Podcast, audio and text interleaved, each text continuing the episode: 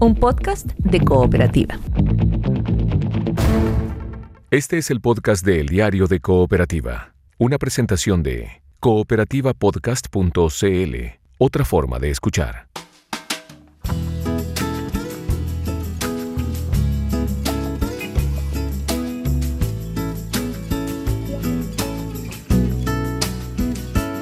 Frases y voces que hacen noticia.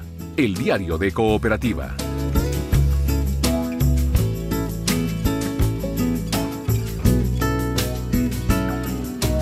Más que me encuentre un tesoro en las fuentes del Nilo. oh, Eh, de una voz eh, que se fue, pero nos dejó mediante las grabaciones una imagen eh, de, de su bonomía y de su calidad humana, este poeta, director de cine, que estaba alejado de los escenarios debido a su estado de salud, eh, se estaba dedicando a pasar el tiempo con su familia, Luis Eduardo Aute, y sin duda nos dio mucha tristeza, Verónica, el hecho de conocer la noticia de su partida el fin de semana a los 76 años. ¿eh? Uno de los grandes de España, Luis Eduardo Aute, con él partimos esta mañana a la mesa de reporteros. Rodrigo Vergara, ¿cómo estás? Buen día. Hola, eh, buenos días, ¿qué tal? Un pequeño homenaje a Aute que se nos fue el fin de semana. Y estamos también con la Paula Molina desde su domicilio. ¿Cómo estás, Paula, haciendo teletrabajo? Así es, ¿eh? ¿cómo están? Muy, muy buenos días. eh, escuchando la voz de Aute y el fin de semana la voz de la reina de Inglaterra, de la mayor aut- autoridad sanitaria en Estados Unidos, todos con mensajes súper interesantes para analizar aquí en la mesa de reporteros. Y también eh, con eh, Roberto Sá, que nos vendrá a contar cosas económicas, pero también estaremos comentando la actualidad, Roberto, con, con esta pandemia. ¿no? ¿Cómo estás? Buenos días. Hola, Roberto. Roberto. Estábamos Roberto. recién también con Roberto Sá en contacto, ya lo vamos a tener para revisar que vamos a estar conversando con él. ¿Qué vamos a ver Oye. contigo, Rodrigo Vergara, por mientras? Varias cositas, la guerra de los respiradores, eh, esto de las mascarillas, sí o no. Lo del general Rosas, que publica la tercera el fin de semana. Oye, solo sé que nada sé. Y lo del presidente Piñera en la Plaza Italia, un gustito de mal gusto. Y que le puede resultar complejo cuando termine la pandemia, han dicho muchos. Oye, Paula. una palabra para lo de Roberto Sassi. Estaba pensando y la pregunta la abro a la mesa. ¿No han tenido algunos problemas de conexión? ¿No sienten que de repente no están dando las eh, conexiones a internet, los planes que cada uno tenía en su casa, si es que tenía planes? Eh, como que hubiera un aumento en la demanda. A mí se me ha hecho súper difícil en algunos momentos eh, poder estar eh, conectados porque entiendo que hay muchísima más gente conectada que nunca antes. Sí, claro, aparte del teletrabajo está también la, la demanda, eh, por ejemplo, de las aplicaciones de, de películas, que incluso algunas de ellas han bajado la Mm. resolución con el propósito de, de facilitar la llegada a los hogares, porque es como es como por un, por un tubo donde viajan 500 señales, pero de repente hay una demanda de 10.000 señales al mismo tiempo y eso produce una especie de atochamiento, como los tacos que se Sí. producen en las carreteras, O pasa sea, lo mismo también con, Así nomás. con la las plataforma clases digital. online, el teletrabajo y el WhatsApp y los mensajes y la única forma de conectarse con los adultos mayores, por ejemplo, es a través de eh, aplicaciones, mensajería, en fin. eh, Todo pesa en el está sistema. a prueba, sí, está a prueba Bueno. la capacidad. Todo Vamos a estar mesa hablando con Roberto Sá después de las ventas de casas y departamentos nuevos en el Gran Santiago, que han caído de manera descomunal en estas circunstancias. Vamos a estar conversando sobre pensiones con el economista David Bravo. Vamos a estar en contacto con el ministro de Salud, Jaime Mañalich. Todo en esta mesa de reporteros que aquí comienza. Este es el podcast de El Diario de Cooperativa, una presentación de cooperativapodcast.cl. Mesa de reporteros junto a Sergio Campos. Estamos eh, conectados con Rodrigo Vergara, con Paula Molina, con Roberto Sá y también con ustedes. Queremos escucharlos. que no se pueden quedar en su casa. Claro, Semana Santa. Lo único que piensa el chileno es en pasear, en pasarlo bien. ¿O qué quiere? ¿Que se muera medio Chile? No se pueden quedar en su casa, no están locos. Quédense en su casa.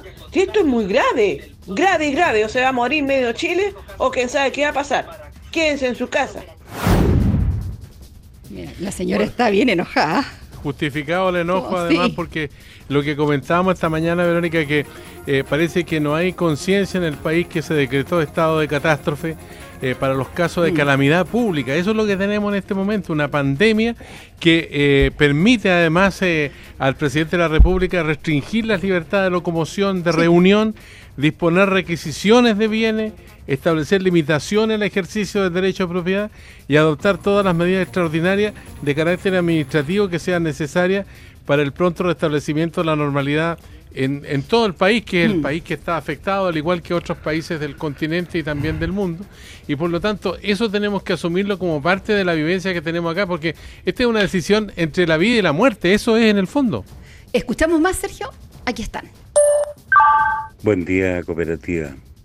Un cariñoso, afectuoso y agradecido saludo a todos los trabajadores de la salud de nuestro país, excepto a uno Chao, cooperativa, gracias. A propósito de trabajadores de la salud, eh, nos escribe también en redes sociales el doctor Renato Chacón Aba y nos dice, se equivoca el señor que quiere irse a las cruces, basta con que se quede dentro de su departamento para evitar el contagio, aunque haya ocho departamentos por piso. Evitar salir es Em, evitar circular y tener contacto con otros ciudadanos y existe un sentido comunitario. Si se ven calles vacías, hay mayor incentivo a todos a respetar la cuarentena. No hay que salir, no hay que pasear, no hay que trotar. Oye, la un dato, Si la ¿ah? excusa es la Semana Santa, cortito, el Papa hizo la misa solo, digamos. O sea, eh, si el Papa puede pasar la Semana Santa en su residencia, yo creo que el resto del mundo eh, católico cristiano, que es el que yo entiendo se siente más llamado con el feriado, también debería poder quedarse en su casa, ¿no? Sí, claro, el mundo más católico debería sentirse llamado a rezar, no a salir de la eh, Normal, inmediatamente se da cuenta que ya hay demanda, por ejemplo, en los almacenes, en los supermercados, se aglomera la gente, y aquí existe una situación extraordinaria, porque si alguien tiene un problema de salud, los centros de salud de la costa de nuestro país no están en condiciones de atender a gente en forma masiva mm. en caso de producirse un problema. Y a propósito, Sergio Campos, los invito a ti, a Paula Molina, a Roberto Sá, a Rodrigo Vergara, em, a ponerse los fonos porque estamos ya en contacto con el ministro de Salud, el doctor Jaime Mañalich. Hay preocupación, por supuesto, por el eh, coronavirus, por estos 4.471 contagiados, 34 fallecidos, que es la última cifra que entregó él ayer con mascarilla puesta. ¿Cómo está, ministro Mañalich? Buenos días. Muy buenos días, ¿cómo están ustedes? Muy bien. preocupados, pues, ministro, porque estamos operando a varias bandas. Por una parte, la posible extensión del coronavirus, la gente que está bregando por salir de las ciudades grandes para irse a la costa, la falta de mascarilla en algunos casos y también estos respiradores que tienen que llegar para poder eh, atender la demanda que se puede producir en el futuro inmediato, ¿no? Bueno, Chile por supuesto no ha estado exento de esta pandemia que afecta a todo el planeta, el coronavirus. Nosotros partimos ya el 3 de marzo con el primer caso, como ustedes recuerdan, y eh, lo primero que hay que decir es que todas las proyecciones que se hicieron respecto a cuál iba a ser el curso de esta enfermedad o de este contagio en Chile, afortunadamente no se han dado, eran bastante catastróficas eh, y hemos tenido una tendencia, como era esperable, a que aumenten los casos cada día, eh, también, y hay que decirlo desgraciadamente, a que las personas adultos mayores, sobre todo con alguna enfermedad de base severa, edades más de 80 años que se concentran que concentran el número de fallecidos en Chile, eh, se diera precisamente porque ellos son los más vulnerables al efecto de esta enfermedad sobre todo porque se descompensa su enfermedad de base, su condición que puede ser bastante dramática, ¿no? Ministro, se ha conseguido, sí, Dígame nomás, Verónica. Se ha conseguido aplanar la curva, decía usted ayer en la, eh, en la conferencia de prensa desde el Palacio de la Moneda, aplanar la curva de contagios. Estamos entre los países con la menor tasa de eh, fallecimientos por el COVID-19, pero es el momento en que uno empieza a preocuparse, y eso es lo que le escucha a los expertos, a usted también, porque se van a empezar a llenar las salas de pacientes críticos, ¿no? ¿Estamos en condiciones de responder a esa situación, ministro? Sí, eh, dado que el esfuerzo de reconversión de camas y de generación de nuevas unidades de tratamiento intensivo empezó en enero, eh, en segundo lugar, que se han suspendido todas las cirugías electivas, o sea, aquellas cirugías que pueden esperar, algunas de las cuales son bastante complejas y de suyo, ¿no es cierto?, en el postoperatorio ocupan días de tratamiento intensivo, incluso con uso de respiradores, uno puede decir con tranquilidad que la, disponibilidad de recursos hospitalarios, respiradores y todo eso son suficientes. Tenemos hoy día una reserva de 215 respiradores. en el día de ayer se conectaron en total en el país a 10 personas adicionales, salieron de uso de ventilación mecánica, 6 pacientes, porque eh, efectivamente se ha hecho un trabajo muy importante y incluso gente que ha tenido formas muy graves de la enfermedad está saliendo adelante. Eh, Una de las situaciones que preocupa, ministro, es porque ayer tuvo que trasladarse a Santiago a un paciente que estaba en condición crítica en Temuco. Temuco, que es capital regional, uno dice, más allá de que está con un gran número de contagiados, un gran número de fallecidos, esa entiendo situación, que por Esa situación particular eh, yo, yo creo que no merece ninguna consideración especial. Se trata de un profesional de la salud que está hospitalizado en un recinto privado por su previsión en, eh, en un recinto asistencial privado también de esa ciudad y en conjunto con su familia, a pesar de que había ocho respiradores disponibles en la red pública, ellos tomaron una decisión de trasladarse a la ciudad de Santiago, eh, pero es una decisión privada en la que nosotros no ese traslado no se produjo porque no hubiera capacidad para atenderlo en, eh, en Temuco. De hecho, para dejarlo claro, no es que no existieran camas ni ventiladores para atenderlo allá. No, yo creo que hay que entender y, aprovecho la pregunta eh, una que esta esta epidemia ha producido una verdadera revolución en, en el manejo de los recursos de hospitalarios. Hoy día todos los recursos hospitalarios del país están eh, en el control del Ministerio de Salud, sean privados, públicos, sean de cualquier origen, eh, o de una fundación, en fin. Y en ese contexto, eh, efectivamente, la capacidad que tenemos en el país de sacar respiradores de un lado, mandarlos para otro, de trasladar pacientes, como es el, como puede ser una necesidad de un recinto hospitalario a otro, independiente del cual le correspondiera a esa persona por criterios, si se quiere, que hoy día no son válidos durante esta crisis, el hospital donde estaba inscrito, lo que fuere, eh, a mí me parece que estamos en una situación bastante tranquila. De hecho, tengo hoy día el informe actualizado de toda la capacidad disponible eh, y hay regiones que tienen muy pocos casos, que tienen capacidad, por supuesto, como la región de O'Higgins, y otras regiones, en particular la Araucanía, donde hemos tenido una demanda de casos que nos ha obligado a aumentar la capacidad de respiradores. En total hemos mandado más de 20 respiradores a esa región. Sí, ministro, una de las cosas que planteó ayer usted en su conferencia de prensa que fue preocupante, esto que se ha dado de la guerra de los respiradores artificiales, que hay países que le hacen una suerte de mexicana a otros países, qué sé yo, y que por eso usted decía que mantenía en reserva los movimientos respecto de los respiradores que Chile fue a buscar a China.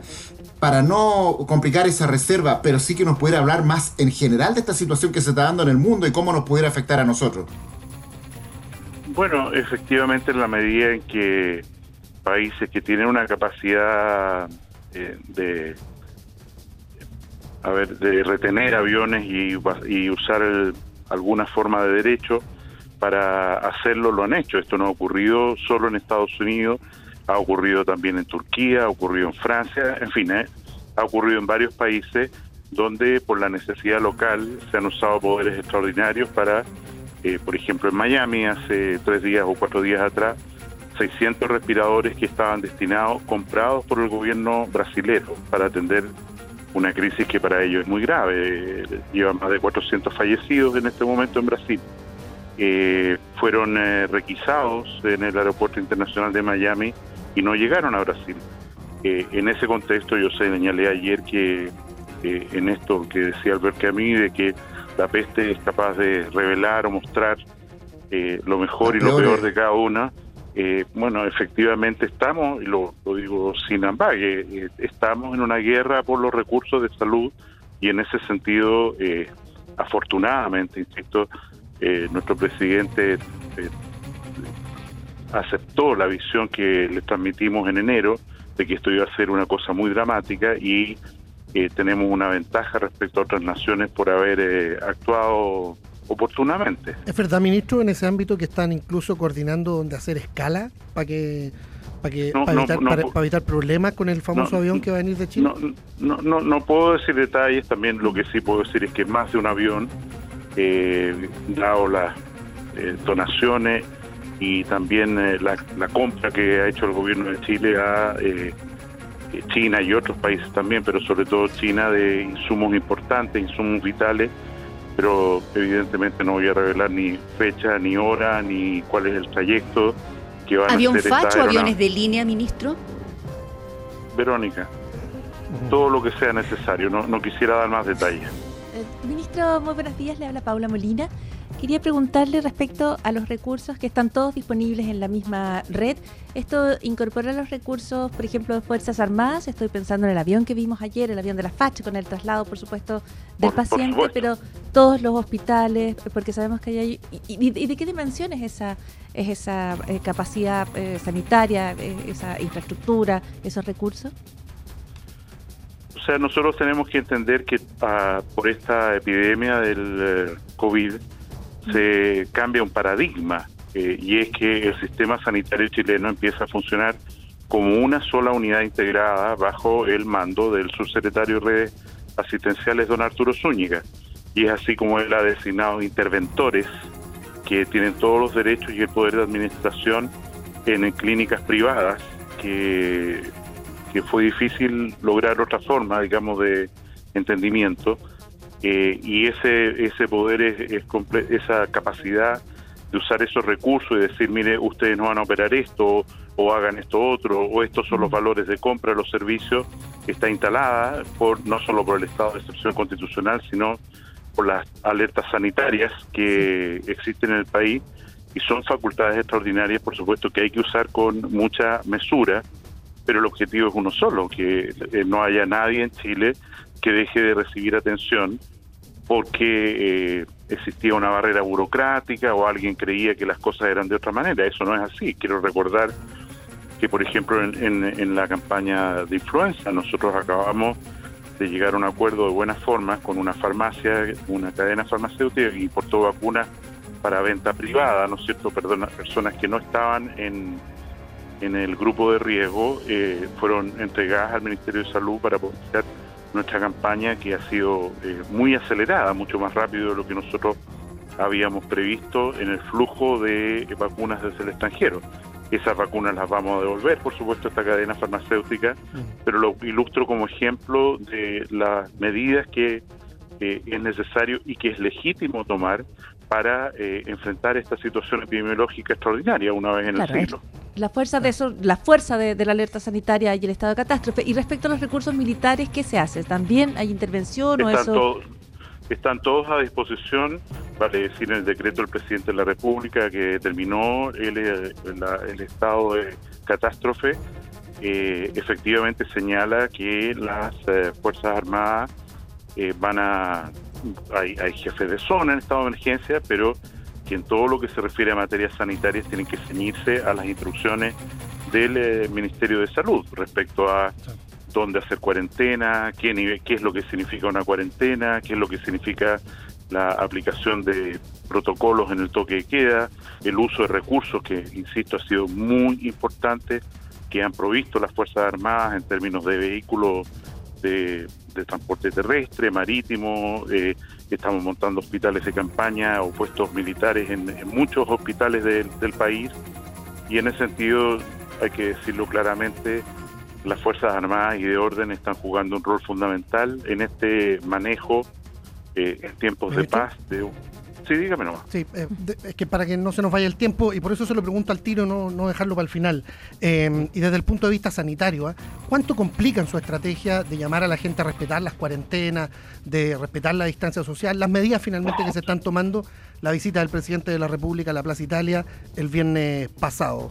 Eh, ¿Lo retó, lo llamó, le, le dio alguna explicación?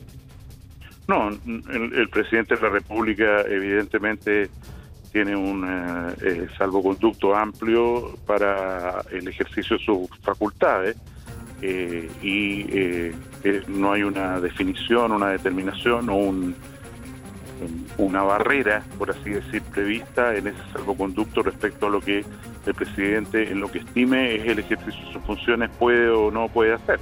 Pero él es un ejemplo para, para todo el país finalmente, ministro. ¿No le dijo nada a usted en ese sentido? no, no, yo no le dije nada. Yo pienso que él se refirió ya claramente a la situación y está cerrado. Es bueno que haya ido a la plaza entonces. ¿Perdón? Perdón, es, bueno que haya ido a la plaza claro, que está de la República. se instala finalmente esto de predicar con el ejemplo. Sí, no, no me corresponde a mí juzgar si es bueno o no, no bueno, pero insisto, eh, el presidente ya se refirió a esto y no hay mucho más que decir respecto a ello. Sobre la mascarilla. Eh, ¿Sabe que yo quiero preguntarle algo con respecto a lo que dijo al comienzo eh, y lo que dijo ayer también usted, este beneplácito que existe por aplanar la curva, que estamos mejor de lo que esperábamos, ha dicho usted. Pero eso, de alguna manera, ¿de qué, manera, de qué forma, digamos, está afectando a, a cierta opinión pública que piensa que ya como que estamos saliendo de esto y algunos ya se quieren ir a la playa y hay un incentivo ahí que, que puede resultar hasta perverso, ¿no le parece? Yo le agradezco mucho la pregunta, don Sergio. Eh, adivinar el futuro, sobre todo con un fenómeno nuevo como este, es, imposible. Eh, nosotros tenemos la única experiencia que tiene algún parecido con esto es la gripe española de 1918-19, que tuvo tres olas la primera donde se tomaron eh, medidas muy duras respecto a cuarentenas, en fin, y que significó una baja tasa de letalidad. Se aflojaron, se relajaron esas medidas y vino una segunda ola en la enfermedad. Esto empezó en enero del año 18, la segunda ola empezó a fines de mayo y esa segunda ola que vivió en esta relajación, por así decir, de las medidas, tuvo consecuencias terribles para el planeta, con 5% de la población mundial que falleció.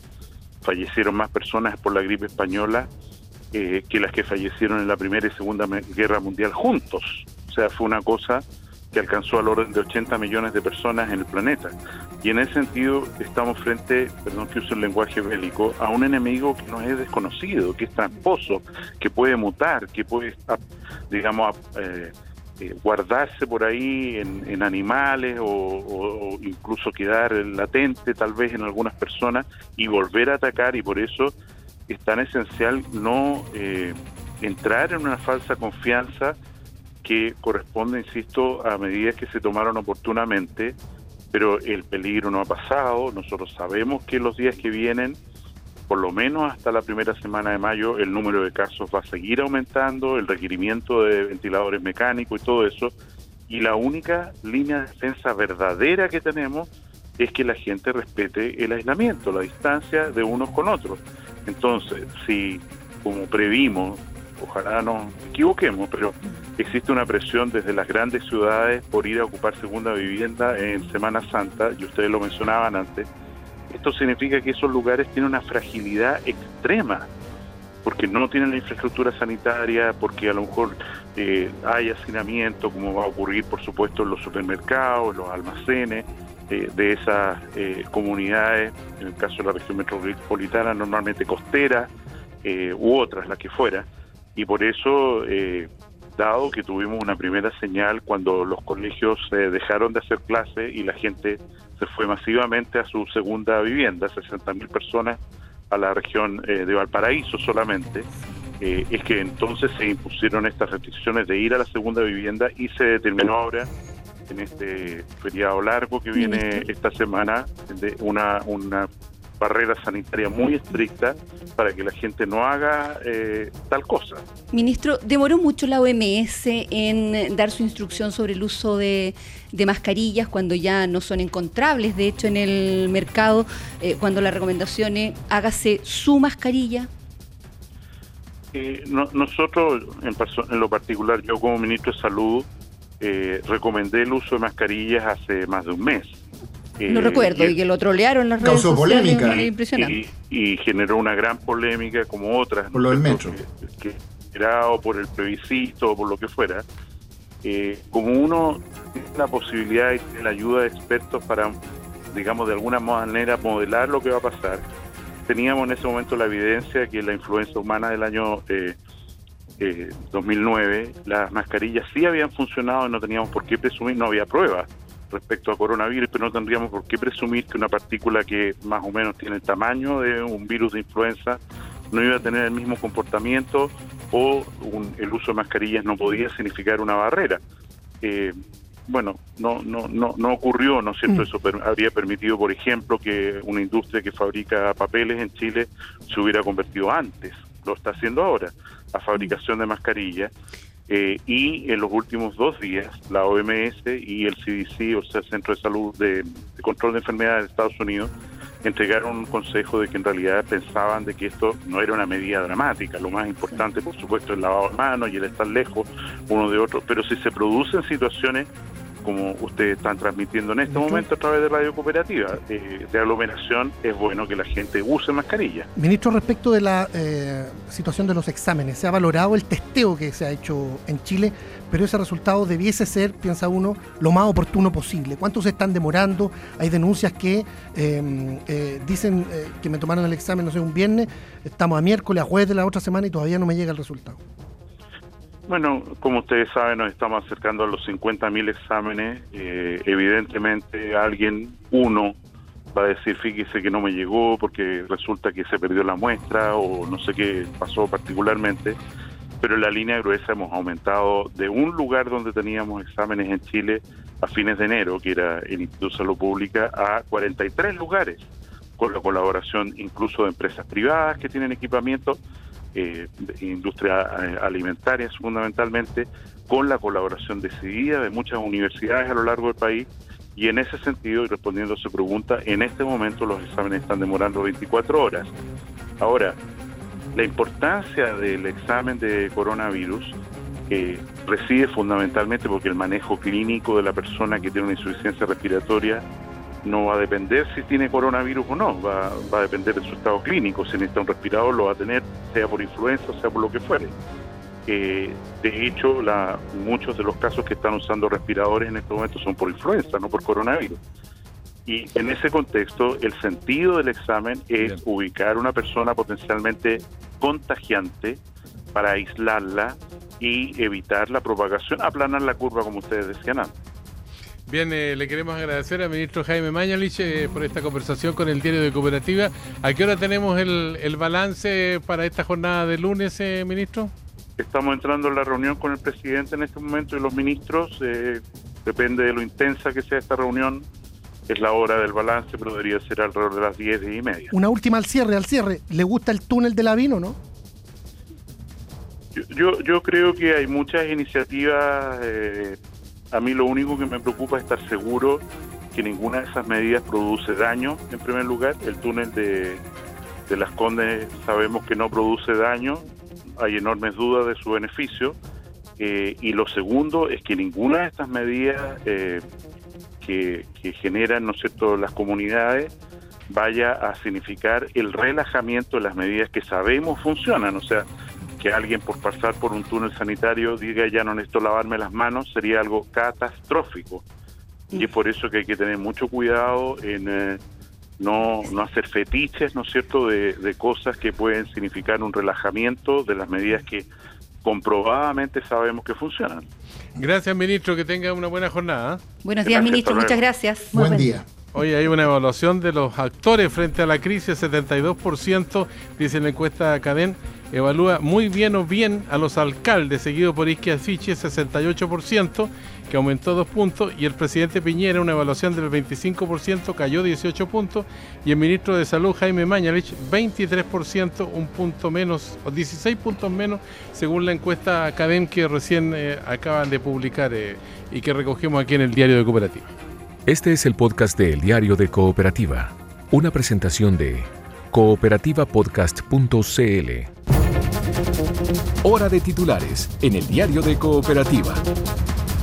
Chile denuncia guerra por los respiradores eh, mecánicos en el mundo.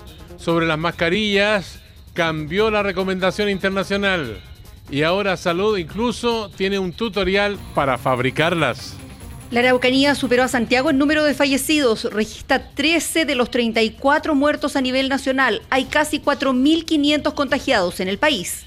Refuerzan cordones sanitarios para evitar la llegada de turistas a Valparaíso y el litoral central por el fin de Semana Santa. Esta noche comienza la cuarentena total en Hualpén y San Pedro de la Paz. Se levanta en Puerto Williams e Isla de Pascua. Portonazo en la Florida y asaltos en la cisterna. Tour delictual terminó con los ladrones chocando en San Miguel. Hay dos menores detenidos. Apareció otro puma en Colina. Estaba dentro de una casa. Ya fue trasladado al zoológico metropolitano. Human Rights Watch respalda ley humanitaria de Piñera para que condenados a situación terminal, incluso de Punta Peuco, puedan morir en su casa. Más de la pandemia, Cancillería sella acuerdo con Nueva Zelanda para repatriar a chilenos varados por la emergencia. Y en el mundo, primer ministro británico hospitalizado por coronavirus. Histórico mensaje de la reina Isabel. Estados Unidos superó los 1.200 muertos diarios. En Guayaquil entregan ataúdes de cartón. Este es el podcast de El Diario de Cooperativa, una presentación de cooperativapodcast.cl. Estamos en la mesa de reporteros del Diario de Cooperativa con Verónica Franco, Rodrigo Vergara, Paula Molina, Roberto Sá, en un día con cielos despejados en la capital, casi casi los 12 grados de temperatura, 73% de humedad ambiente, 30 grados la máxima para hoy. Hay una olita de calor ¿ah? en toda la zona central sur del territorio hasta la región em, de Ñuble, por lo menos, donde se esperan 24 grados en Chillán en esta jornada. Es el siempre, panorama meteorológico. ¿eh? Siempre deja sus cositas mañalija. Sí, claro. Eh, esto de la, de la BIN, de lo que tú le preguntaste, la crítica a la OMS por lo de las mascarillas también es dura. Que tardó un poquito. Sí, claro. Un poquito mucho. Oye, ahora la crítica a las mascarillas se responde con lo que dice el túnel de la VIN. En el fondo no se promovieron las mascarillas para no dar a las personas una falsa sensación, de, seguridad, que podría haber generado más contagio. Y es el mismo motivo por el cual el túnel de la VIN o cualquier cosa hay que mirarla con cuidado. Porque si tú dices paso por el túnel y me voy a la playa, por ejemplo, puede generar un problema. o me voy a la playa con mascarilla, no, va a funcionar. Y no como un fetiche. Oigan, los invito a hablar de economía, de otra repercusión del coronavirus. Entre un 50 y un 60% cayeron en el primer trimestre las ventas de casas y departamentos nuevos en el Gran Santiago. Roberto Sá, tú tienes todos los detalles. Hola Verónica, los saludo a todos, Sergio, Paula, Rodrigo, buenos días. Bueno, sí, pues entre la crisis social y la llegada del coronavirus a Chile, miles de personas que pensaban comprar una casa o un departamento nuevo, decidieron postergar la medida. Con la cuarentena por el coronavirus, además, ni siquiera se pueden visitar las salas de ventas, las salas de ventas vacías todas, ¿no? De hecho, las, em, las empresas, las inmobiliarias, han desarrollado por estos días una suerte de software, de página web más reforzada para que la gente pueda cotizar en las páginas. Algo que ya venían trabajando de antes de esto, incluso algunas. Exacto algunas se habían metido a los Cyber Day para empezar a hacer músculo respecto de esto, porque ellos decían que tenían que entrar al tema más virtual, ¿no? Pero ahora esto los pilló realmente muy complicado porque no tenían todo eso desarrollado, pero además hay otras mil razones de por qué las ventas del comercio, las ventas de la construcción están cayendo, y esto tiene que ver principalmente con el ambiente económico que hay en este momento, con un aumento del desempleo, eh, un aumento del pesimismo, hay mucha incertidumbre, nadie sabe cuándo va a terminar esto. Entonces, en esas circunstancias, ustedes me seguirán, es muy difícil tomar una decisión como comprarse una casa o un departamento. Por supuesto, podría comprarme un par de zapatos, pero comprarme una casa son palabras mayores. Claro, de hecho yo creo que incluso es hasta difícil comprarse un auto, imagínense un departamento. Tal cual. Y bueno, o sea, además con la crisis económica, perdón, yo creo que eso también es un punto. Con las eh, expectativas, con la preocupación. Claro. Las cifras, vamos a las cifras, Paula. Eh, salieron las cifras de la consultora Colliers. Las ventas de casas, primer trimestre, Gran Santiago, caída 50,2%. Casas nuevas, Santiago, o el Gran Santiago, en la región metropolitana, 50,2% de caída en el primer trimestre desde la crisis subprime que no había una caída así en las ventas. Ventas de departamentos nuevos, también Gran Santiago, región metropolitana, 60,3% en el primer trimestre. Ambas cifras impactantes. Sí, sí. Y por cierto, ¿sí? Uno se pregunta si esa gran baja podrá significar que bajen un poco los precios, que también, digamos, están bien por las nubes, ¿no? Desde hace rato ya. Esa es la pregunta que nos están haciendo mucho. Porque si me quieren incentivar a comprarme en estas condiciones, en estas circunstancias, una casita, un departamento, bueno, incentívenme. Bueno, en el caso de los arriendos, por ejemplo, han caído los valores casi en un 8%. ¿ah? sí, pero fíjense que en el mismo periodo donde cayeron las ventas de casas y departamentos, el precio de departamentos nuevos subió a 75,9 UF por metro cuadrado, o sea, un 9% más que el valor registrado en enero-marzo del año anterior. O sea, incentivo cero por Roberto. Pero para que vean ustedes cómo está el mercado inmobiliario. En ese, ahora, déjenme terminar la idea. En ese trimestre subieron los precios un poquitito. Pero por primera vez en mucho tiempo, ejecutivos del rubro de la construcción están reconociendo que va a haber una baja en el precio de las casas y los departamentos nuevos, que va a venir ahora. No ocurrió en ese trimestre, pero va a venir ahora. Dicen que va a haber una guerra de ofertas, porque ellos ven que esta situación se va a alargar ellos ven que va a venir el segundo y el tercer trimestre también con fuerte caída en las ventas de casas y departamentos. Y por cierto, entonces que va a venir una guerra de oferta y esa guerra de oferta va a implicar que bajen los precios de la vivienda. O sea, redondeando, Verónica, Sergio, en ese trimestre los precios de casas y departamentos subieron, pero los mismos empresarios de la construcción dicen que los precios de la vivienda van a bajar en los meses que vienen producto de esta situación. Además, se supone que el valor de los créditos debiera empezar a ser más bajo. En algún momento los bancos, no sé si van a cobrar 0,5% o algo tienen que ganar después del margen del central, pero, pero tendrían que tener una, una cuestión más agresiva en materia de tasas, ¿no? ¿Sabes qué, Rodrigo? Eso se ve complicado. Mira. Porque efectivamente el Banco Central ha bajado la tasa de interés y le ha dicho a los bancos que ellos traspasen esa baja a la gente, qué sé yo. Y eso va a ocurrir en los créditos de consumo, va a ocurrir en, la tasa de interés que te cobran por la tarjeta de crédito bancario, o la tarjeta de la multitienda, de la farmacia, del supermercado. Pero en el caso de los créditos hipotecarios es distinto porque los créditos hipotecarios, que son tasas de interés largas que le llaman los expertos, porque son créditos de 20, 25 años, en ese caso esas tasas se mueven por otros factores. Y en este caso, como está aumentando el desempleo, como la economía se está deteriorando una barbaridad, eso hace que aumente el factor riesgo riesgo de que el, señor te pague el crédito hipotecario. Y al ocurrir eso, eso hace que la tasa de interés de los hipotecarios no baje e incluso puede ocurrir que suban. Así que ojo con eso, no necesariamente los créditos hipotecarios en esta situación de baja de tasa general van a ser más baratos.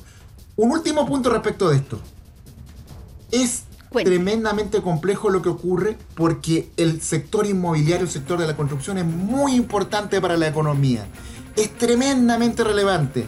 Da muchos empleos, genera una red, un clúster de actividad económica con los camiones betoneros, grandes distribuidoras, ferreterías, grandes, medianas y chicas, empresas de acero, de fierro, mm. de madera. Es todo un clúster de productividad, de actividad económica que ahora se va a ir bajando. Y mano de obra mucha mano de obra. Y mano de obra, por cierto, da mucha mano de obra, da mucho empleo. Entonces, es súper complejo. Hay algunas comunas donde las construcciones se han debido paralizar, otras han funcionado, ha habido polémica por ahí.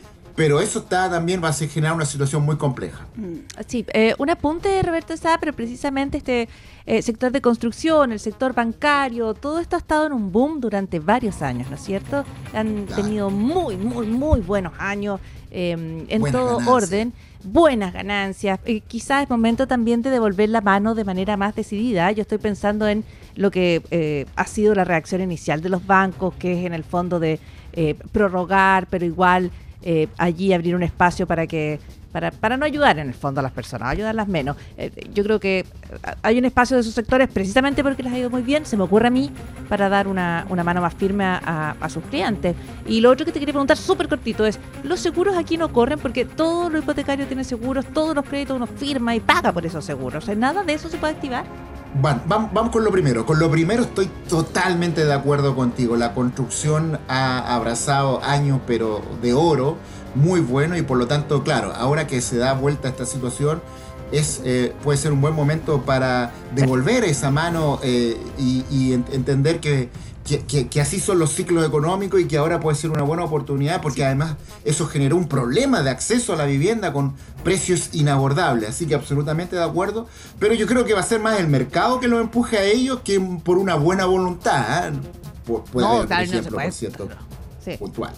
Oye, una pregunta, Roberto. Eh, los que tienen crédito hipotecario, que siempre con las bajas de, tasa de interés eh, piensan en renegociar la deuda, ¿tienen que esperar a ver cómo se evoluciona eso y hasta cuándo, por ejemplo? Sí, eh, voy a responder primero la pregunta de la Paula, que tenía que ver también en relación con los créditos hipotecarios y, las, y, los seguros, ¿no? Los créditos hipotecarios tienen seguro de cesantía, así que la gente que tenga algún problema con eso debe informarse cómo opera, ¿no? Eso, eso puntualmente. Y respecto de renegociaciones, Sergio, bueno, la, la, la tasa promedio en este momento está en torno al 3,4%. Es todavía una tasa baja, yo diría. Pero para reprogramar tendrías que tener una tasa de 4 para arriba para que te convenga reprogramar. Así que esa sería la circunstancia. Siempre he dicho, para reprogramar por lo menos tener una diferencia de un punto para que te convenga desde ese punto de vista para un hipotecario. Ya pues con Roberto Sá entonces revisando una de estas repercusiones económicas del coronavirus con la caída de las ventas de casas y departamentos nuevos aquí en el Gran Santiago. Y queremos hablar también de política con eh, Rodrigo Vergara. Algo ya le planteabas tú, Rodrigo, al ministro Mañalich eh, respecto del impacto, de la polémica que provocó esta foto del presidente eh, Sebastián Piñera ahí en la Plaza Baquedano, pero también hay que hablar del general Rosas, ¿no? Y él solo sé que nada sé. Sí, yo, mm, yo sé que Mañalich no lo va a reconocer, pero sin duda esto debilita su estrategia de llamado a la gente a respetar las cuarentenas, pues sin, sin duda.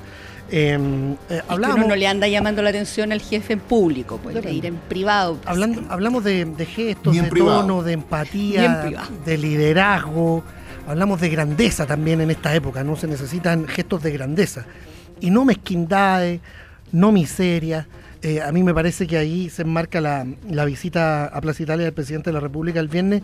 Yo decía hace un ratito, un gustito de mal gusto, eh, en un momento en donde el otro día lo hablábamos. Se, había instalado cierta pausa, cierta confianza en Palacio y en general en el oficialismo con que eh, la crisis del COVID eh, podía servir para fortalecer la figura presidencial eh, precisamente en medio de un estallido que había quedado un poquito atrás, aunque latente, pero de todas maneras en segundo, en segundo plano. Bueno, en el oficialismo hoy día dicen que esa oportunidad se puede perder si es que se, se, mantienen gestos como el que tuvo Piñera.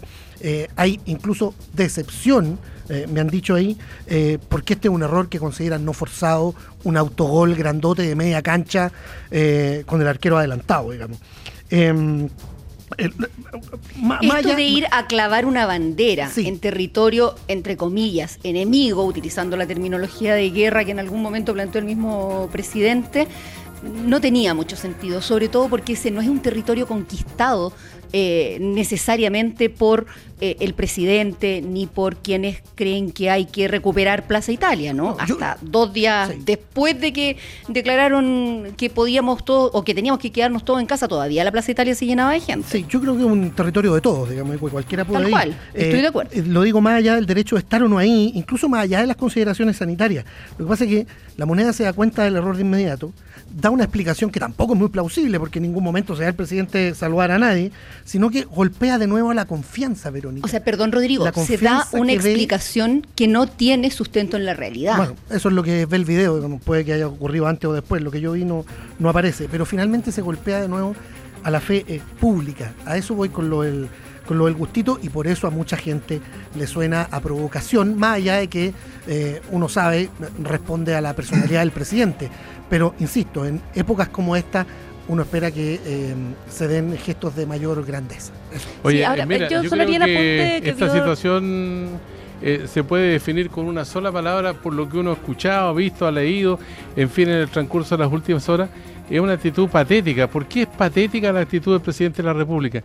Porque agita el ánimo de las personas, eh, se crea todo un debate, una convulsión en torno a una cuestión eh, que, desvía la atención incluso del problema fundamental que tenemos, la pandemia.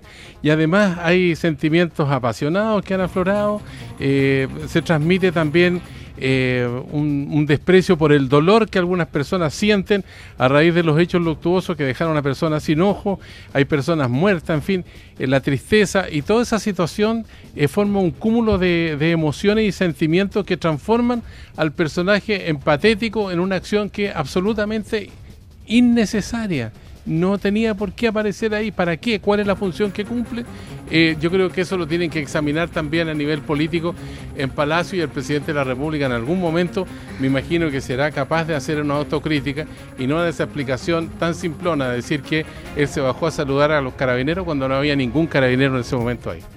Oye, hablemos del que perdón, lamenta su, sí, brevemente, él, él lamentó, eh, lamentó el hecho, ahora lo lamenta de esas, esas disculpas a medias, ¿no? Cuando te dicen, eh, lo lamento si esto pudo malinterpretarse, evidentemente, eh, esto se podía no malinterpretar, sino que interpretar bien como un gesto innecesario. Pero yo solo quería apuntar que él al menos lo lamenta y respecto a la cuarentena a lo mejor sirve de contraejemplo. ¿Quiere ser usted la persona que baja, que sale a la calle en medio de esta enorme crisis y preocupación que, que causan las cosas o quiere ser usted el que se quede en la calle. A lo mejor el gesto del presidente nos puede interpelar a todos frente a la pandemia, ¿o no?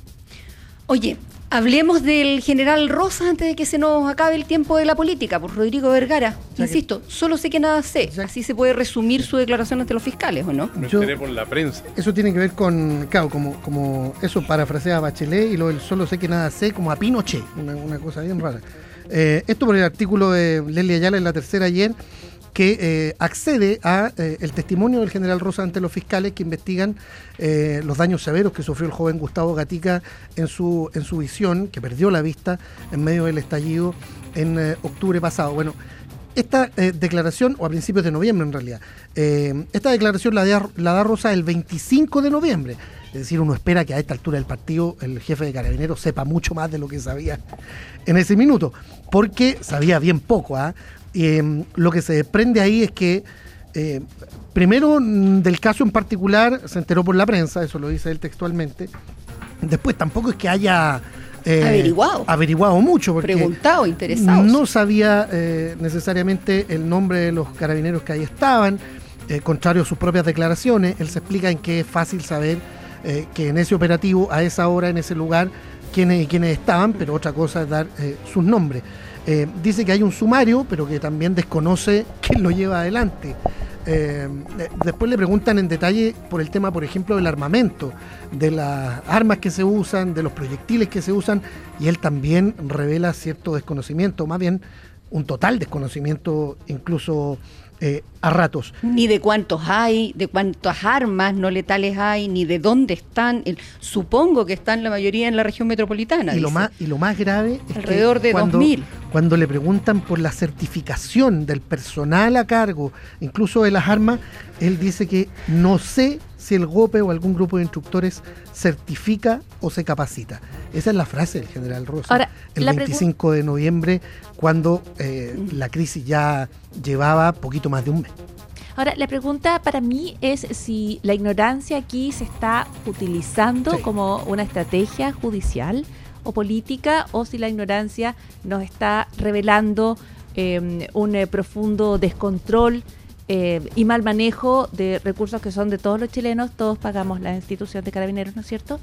Em, y, yo creo que ahí hay una hay, hay, hay componentes éticos, morales, económicos, financieros, políticos, eh, de todo. Es muy complicado lo que él dice, pero reitero, no sé si es ignorancia como estrategia o ignorancia como eh, descarnada exposición de la urgente necesidad de eh, modernizar y reformar la institución. Como sea, que ha muy debilitado su liderazgo al conocerse este informe, un liderazgo que ya viene muy cuestionado, digamos.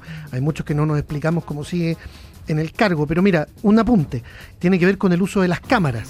Se establece esto de las GoPro famosas.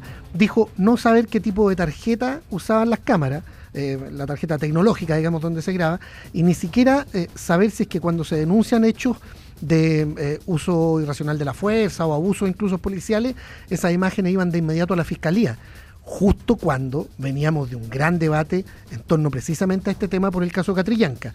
Es tal su desconocimiento o su estrategia, parafraseando, te dice, no sé si se activa al disparar o si cuando está disparando está grabando. Eso no lo hace, pese a que es una instrucción mía se muestra como se muestra como periodista poco digital, Rodrigo, en este caso. ¿eh? Además, contradictorio. Lo que a mí me llama mucho la atención, eh, además, es que repite siempre, varias veces, averiguo el dato, se los hago llegar. se los mando. No sé el detalle, se los mando. Em, sí, es una. Ahora, es una declaración dramática considerando el momento, 25 de noviembre del año pasado. Habría que ver qué declararía Rosa hoy día. Eh, porque ha, pasado tiempo y uno supone que está mucho más informado en la situación. A ver, pero ¿saben qué? Es que yo creo que el momento, Rodrigo, tampoco es una excusa. Si a mí o a ti, a Sergio, a la Paula, Rodrigo, nos llamaran a declarar ante un grupo de fiscales respecto de algo de lo que somos políticamente responsables, ok, no me enteré hasta ayer. ¿Sabe qué? Hasta ayer no me importó, pero desde ayer a hoy me informo, me entero, pregunto, le pregunto al general que está a cargo eh, de las fuerzas de orden todo lo que necesito saber. Deme una lista, ¿dónde están? Todos los datos, aquí están sobre la mesa. Me, quedo la noche entera estudiándolo, pero no llego diciendo, no lo sé, les envío el dato, relativo. No, Estoy de acuerdo. Además, crece el tema de, sus, de las críticas que hay sobre su persona eh, y de la falta de operatividad en su historial policial. Eh, porque, claro, aquí se evidencia este desconocimiento eh, y alimenta la crítica de que él es básicamente un general, un carabinero, un oficial de escritorio. De, intendencia. Dedicado, claro, a las comunicaciones, básicamente, en su vida, en su vida profesional, y que esto le ha quedado un poquito grande. Oye, se puede resumir en esa famosa frase, solo sé que nada sé y ni de eso estoy seguro, ¿eh? pero en el fondo aquí también hay un grado profundo de, cinismo porque eh, uno no puede pensar que él está actuando en forma honesta. Aquí hay una mentira con descaro, digamos. Eh, en el fondo hay una burla también a la opinión pública, a la ciudadanía y una falta de respeto por, por las víctimas, digamos, cualquiera sea la justificación, si la persona se está manifestando con violencia o no, pero eso merece una consideración humana que él no tiene en este caso. Estamos junto a Sergio Campos, con Rodrigo Vergara en el estudio, con Sergio, con Paula Molina, con Roberto Sá, haciendo trabajo a distancia en esta mesa de reporteros del diario de Cooperativa. Nos separamos unos instantes, ya hablamos de pensiones y sabemos también del discurso de la reina Isabel anoche. Este es el podcast del diario de Cooperativa, una presentación de cooperativapodcast.cl. Estamos en la mesa de reporteros y periodistas del diario de Cooperativa con eh, Paula Molina, Rodrigo Vergara, Roberto Sá, también con Verónica Franco. Eh, la gran mayoría estamos con teletrabajo. Rodrigo es el único que está allá en el barrio Yungay. Y pucha que se le agradece. A Eugenio Sierralta en la producción junto con Gonzalo Aguirre. Bien, eh, vamos a hablar de los fondos de pensión y la caída que han tenido estos ahorros para el futuro una de las consecuencias económicas del coronavirus. Eh, ¿Qué se espera para los próximos meses? ¿Qué hacer ante este panorama? Vamos a conversar con David Bravo, economista, y quien fue presidente de la Comisión Asesora Presidencial para Pensiones del Gobierno de la Presidenta Bachelet. Eh, señor Bravo, ¿cómo está usted? Buenos días. Hola, buenos días. Eh, Muy buenos días. Y a, todo el equipo ahí tremendo de cooperativa. Muy buenos días. Hola, David. Hola, hola. Bueno, eh, estamos en un panorama que podría calificarse como incierto, pero que hay luz al final del túnel, ¿piensa usted en algún momento? Eh, sí. Eh, eh, creo que tenemos la convicción de que esta es una situación transitoria, pero la magnitud de la crisis, de, voy a llamarlo, me voy a referir a los temas económicos, ¿cierto? a la recesión que está asociada, involucrada a esta crisis sanitaria, eh, eh, es todavía desconocido. Eh, todavía no le podemos poner cota. entre otras cosas porque básicamente depende de, de, qué es lo que vaya ocurriendo con esta crisis sanitaria a nivel mundial. Si, por ejemplo, aún no sabemos en los países en los que esto comenzó primero, eh, cuál es el comportamiento de, esta, de esta pandemia. Entonces, eh, estamos mirando sucederse toda esta situación en una suerte de cámara lenta, cada uno de nosotros desde su casa, desde el lugar donde estamos haciendo este distanciamiento social a nivel mundial, y al mismo tiempo eh, todos entendemos que se está viendo afectada la economía, se están viendo y la preocupación, pienso, de la mayor parte de las personas a nivel individual, a nivel familiar, eh, es cómo hacer para que esto no, eh, e-, ese aminoramiento de los ingresos, esas pérdidas de ingresos, esas pérdidas de empleo, eh, se puedan amortiguar. la experiencia indica en las grandes crisis estos son fenómenos transitorios. Las autoridades también en el mundo y en Chile eh, saben hoy día manejar de mejor modo eh, este tipo de crisis, lo cual no quiere decir que no vayamos a sentirla, la vamos a sentir muy profundamente eh, y por eso es que en este minuto incertidumbre efectivamente es una palabra y frente a esto se requiere eh, poner todos los recursos, los recursos del país, los recursos humanos y, y, también este sentido de, país, de cuerpo, para poder enfrentar una situación compleja. Sí, David, bueno, lo conversamos el sábado en el programa también de cooperativas, ahora es hora, pero es bueno volver a señalarlo, hay mucha preocupación en la gente por el desplome de las rentabilidades en los fondos de pensiones, que es un coretazo del coronavirus, ¿no? Em, y la pregunta es muy recurrente, la hacen a cada rato, lo hacen a uno que es periodista especializado en economía, me imagino que a los economistas como tú se la deben hacer mucho más familiares, amigos, qué sé yo, que me cambio de fondo, me quedo guardado, ¿qué hago con esto? Si esto se alarga, veo que mis fondos han bajado 10, 12 millones, estoy preocupado. ¿Qué se responde ante eso, David? Que los fondos de pensiones... Eh eh, son una política de largo plazo eh, y sobre la cual en este caso no, no corresponde eh, manejar los fondos de pensiones como si fueran una mesa de dinero o recursos que se sacan y se ponen de un lado a otro. Y, por lo tanto hay que enfrentarse desde esa perspectiva a, a, este, a este fenómeno. y yo me recuerdo que en la, en la comisión de pensiones que me tocó presidir, nosotros, eh, nos manifestamos preocupados por, por el hecho de que habiendo tantos fondos, tantos los multifondos, ¿cierto? que se crearon en 2004, eh, para que las personas pudieran adecuar, elegir, por así decir, el grado de riesgo en el que iban a estar dispuestos los fondos de pensiones, el problema de eso es que no, nos entrega información eh, que a veces puede ser un poco equivocada, ¿no? Por ejemplo, no, no, nos da la sensación de que tenemos que hacer algo. O, bien, eh, eh, eh, la mayor parte de la gente no entiende, simplemente no entiende cómo reaccionar en estos casos. Creo que eso no, no ha sido bueno. O sea, tal vez tener demasiada información es malo, especialmente cuando de lo que se trata es de un ahorro de largo plazo. Por cierto, sí.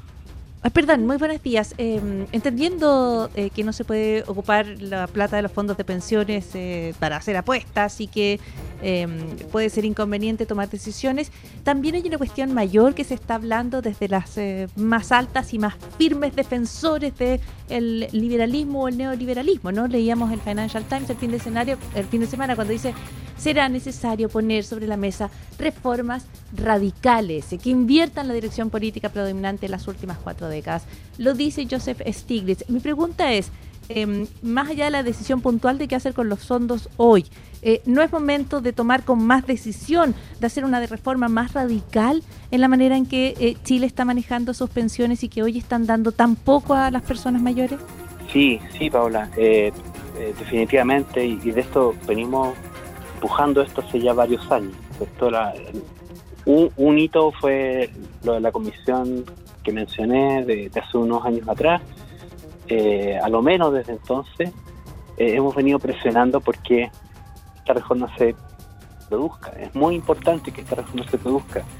Eh, en alguna entrevista que, que, ustedes me hicieron en, bueno, y en varias, digamos, pero en enero yo insté a que pudiéramos avanzar y sacar la reforma y ojalá el gobierno, los parlamentarios no se hubieran ido de vacaciones en febrero. Nosotros creo que estábamos bastante cerca. Se acercaron mucho las posiciones del gobierno, la oposición, y creo que por el bien del país estábamos muy cerca y había un, pequeño tramo que recorrer para llegar a un acuerdo de pensiones, para una reforma que no es aquella que tal vez cada una de las personas que estaban en estas discusiones tal vez tiene en su mente, pero es definitivamente mejor que lo que tenemos hoy día. Y lo más importante, es una reforma que debe haberse implementado ya, habría incrementado las pensiones de eh, los pensionados, de los nuevos pensionados, no solamente de las personas que se van a pensionar en 10, en 20 años más. Entonces, Ahora, David, sí. Eh, sobre lo mismo, eh, ampliando la pregunta de la Paula Molina, ¿no podría uno pedir ahora a la superintendencia de pensiones y a las propias AFP un rol más activo en un momento en que la gente necesita que alguien los guíe, que alguien los informe, que alguien les explique que, que esto es de largo plazo, que no hay que tomar decisiones apresuradas, que, no, que se puede mandar un, un condor, un error, que tengan cuidado, pero que alguien tome ese timón de eso. Yo solo vi en el último reporte de la caída de los fondos de pensiones que la superintendencia dice algo, hay un parrafito, pero eso es algo que no es masivo, no es para la gente. El grueso de la gente, como tú mismo dices, no se maneja, no se manejan estos temas. Sí, sí, Roberto. Yo creo que lo hablamos en el programa tuyo el día sábado, que efectivamente que eh, lo, que yo le pediría a las autoridades es que efectivamente colaboren en este minuto con educación. una buena parte de los problemas que tenemos es falta de información y falta de educación previsional, que lamentablemente ya no, no tuvimos por largo tiempo.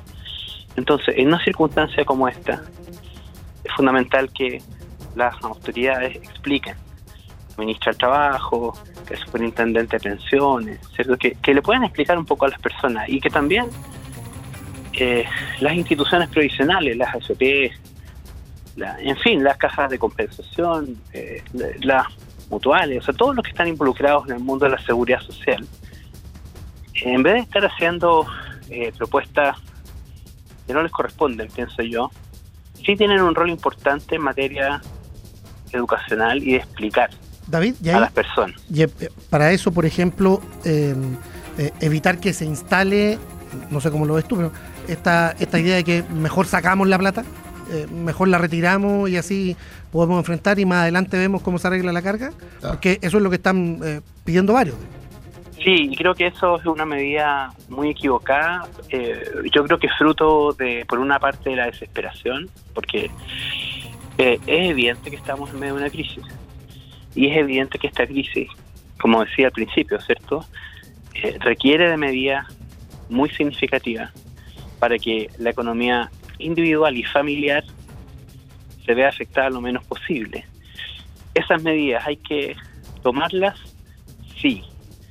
Eh, ¿Hay que usar el sistema de pensiones para esas medidas? No, porque al hacerlo estamos básicamente sacándole recursos que en definitiva son las mismas personas que vamos a resentir posteriormente eh, en, una, en una pensión futura. Entonces hay que hacer ambas cosas pero no se puede eh, tomar recursos de los fondos de pensiones para atender eh, una crisis como la que tenemos que, que, entendemos que va a ser muy grande.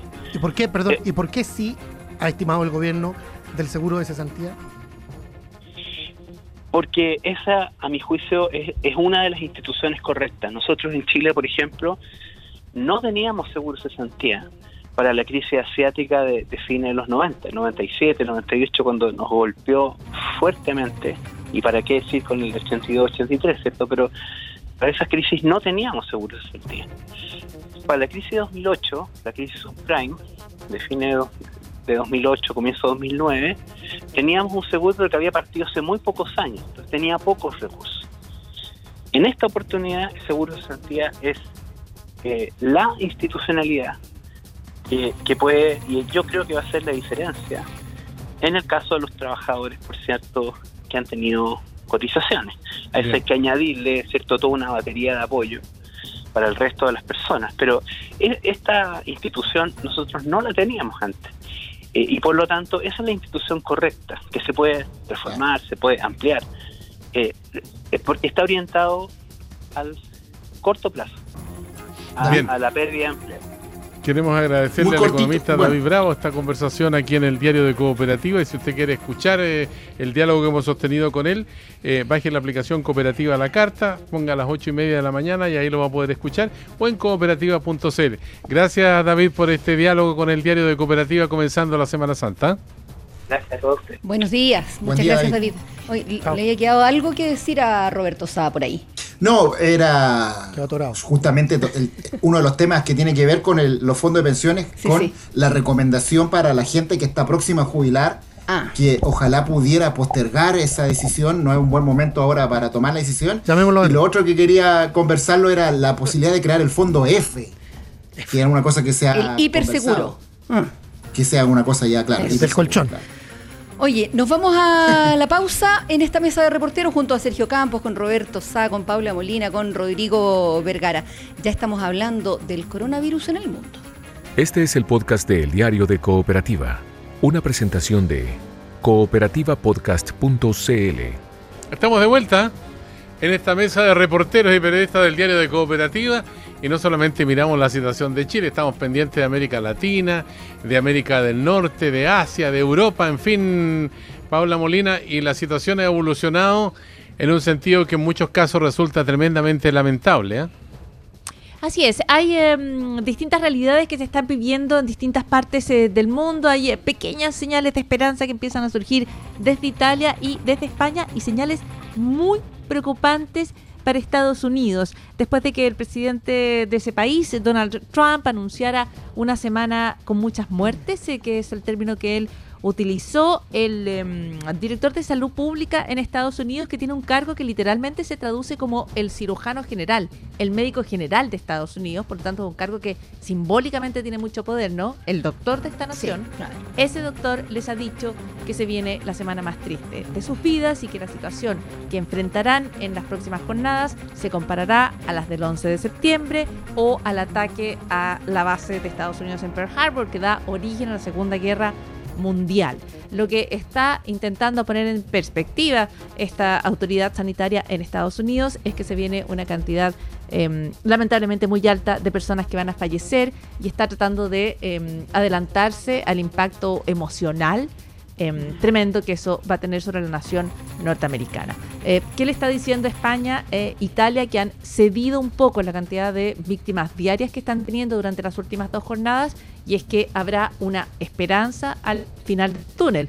Pero ojo, porque tal como dijo el ministro Mañanich, y es una cuestión que está ampliamente estudiada por epidemiólogos, la influenza de 1918 afectó en tres olas al mundo y fue la segunda, o sea, después de esta primera, cuando se relaja un poco la mm, opinión pública y las alertas y las alarmas y las eh, contenciones que en ese momento existían, que se vino lo peor de ese golpe. Así que eh, es la situación hoy eh, mm. bastante sombría en eh, Norteamérica. Es bien impresionante que estemos de alguna manera alegrándonos por la situación en España, en Italia, cuando todavía estamos hablando de más de 600 muertos en un día, ¿no? No, espantoso, espantoso. o sea, eh, uno dice luces de esperanza porque la verdad yo creo que parte de, de, la misión y parte de la forma de seguir todos adelante es pensando que hay esperanza. De otra manera, no se podría, yo creo que continuar. Entonces, eh, de alguna manera se apunta a eso. Y a, mí me da la impresión de que los grandes líderes del mundo como que todavía están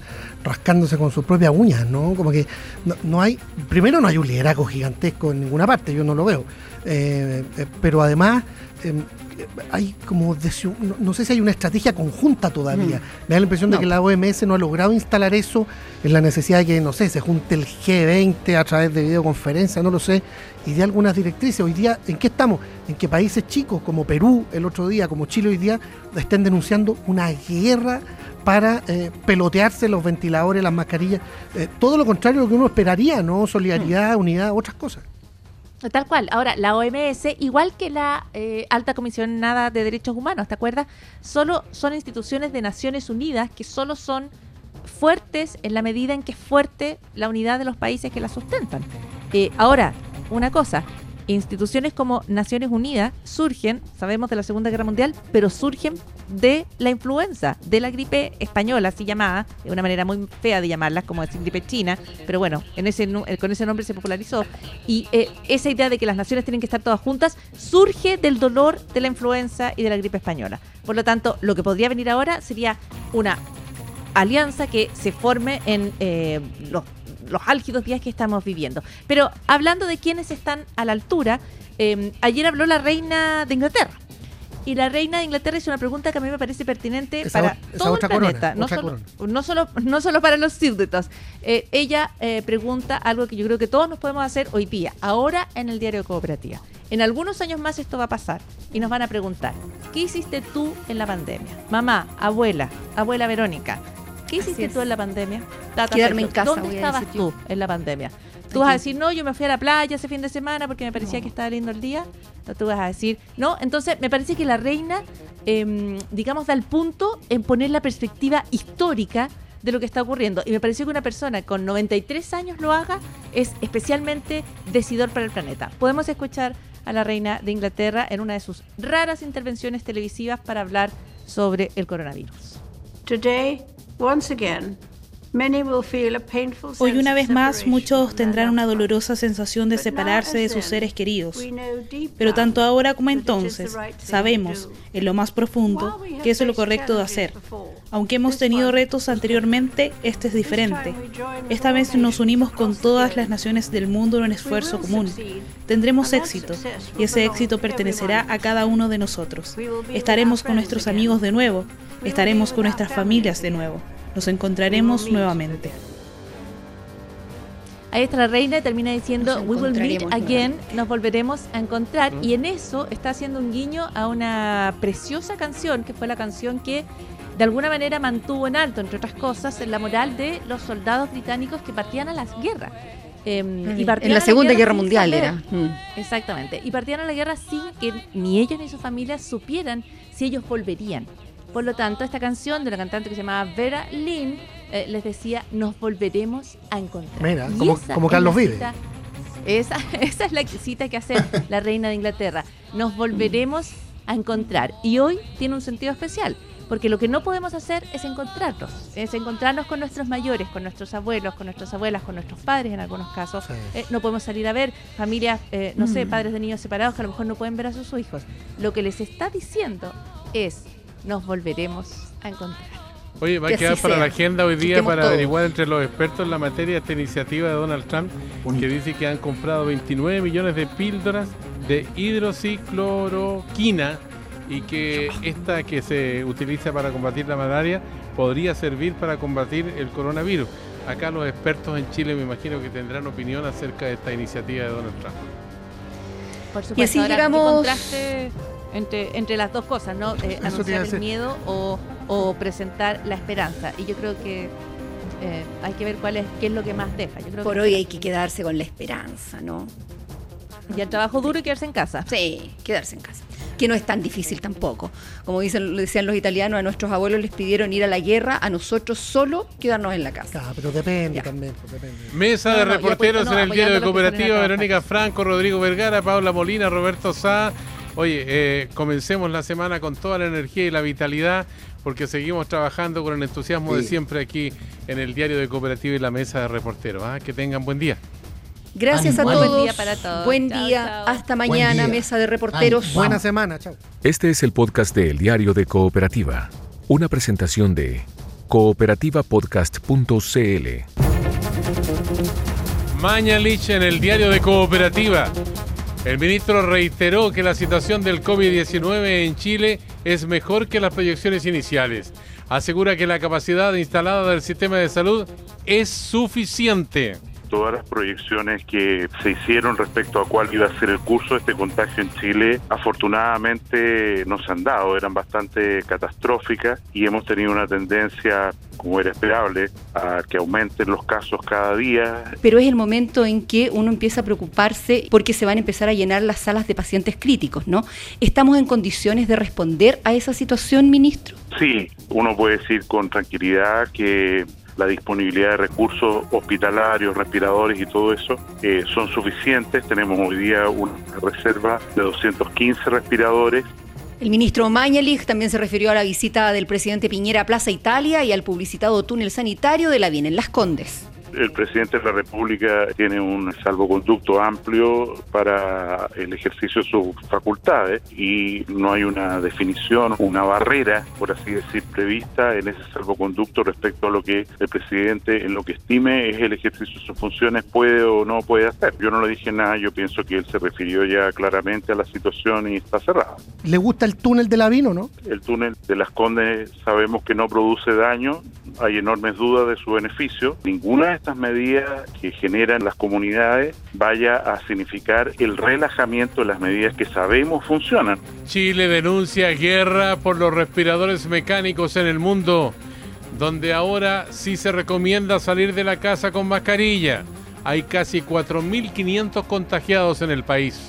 Refuerzan cordones sanitarios para evitar la llegada de turistas a Valparaíso y el litoral central por el fin de Semana Santa los alcaldes de la provincia de San Antonio hemos firmado este documento eh, enviado al señor intendente eh, y a las autoridades de salud eh, para que efectivamente generen la resolución pertinente para el, cierre de los accesos a la provincia de San Antonio. Entonces, si se viene mucha gente para acá, nos va a quedar de embarrado porque van a colapsar los, los pequeños sistemas de salud que tenemos nosotros.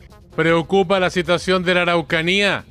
Esta noche comienza la cuarentena total en Hualpén y San Pedro de la Paz, además. Se levanta en Puerto Williams e Isla de Pascua. Portonazo en la Florida y asaltos en la cisterna. Tour delictual terminó con los ladrones chocando en San Miguel. Hay dos menores detenidos. Se paran delante de nosotros y se bajan cuatro delincuentes con armamento pesado. Nos bajaron y nos agredieron verbalmente, nos quitaron todo lo que teníamos, nos registraron celulares, billeteras, todo dinero y, nos llevaron la camioneta. Carabineros identifica este vehículo que en ese momento no tenía un encargo por robo, pero no es cierto, en la persecución se fueron presentando mucho más antecedentes. Cancillería sella acuerdo con Nueva Zelanda para repatriar a chilenos varados en la emergencia.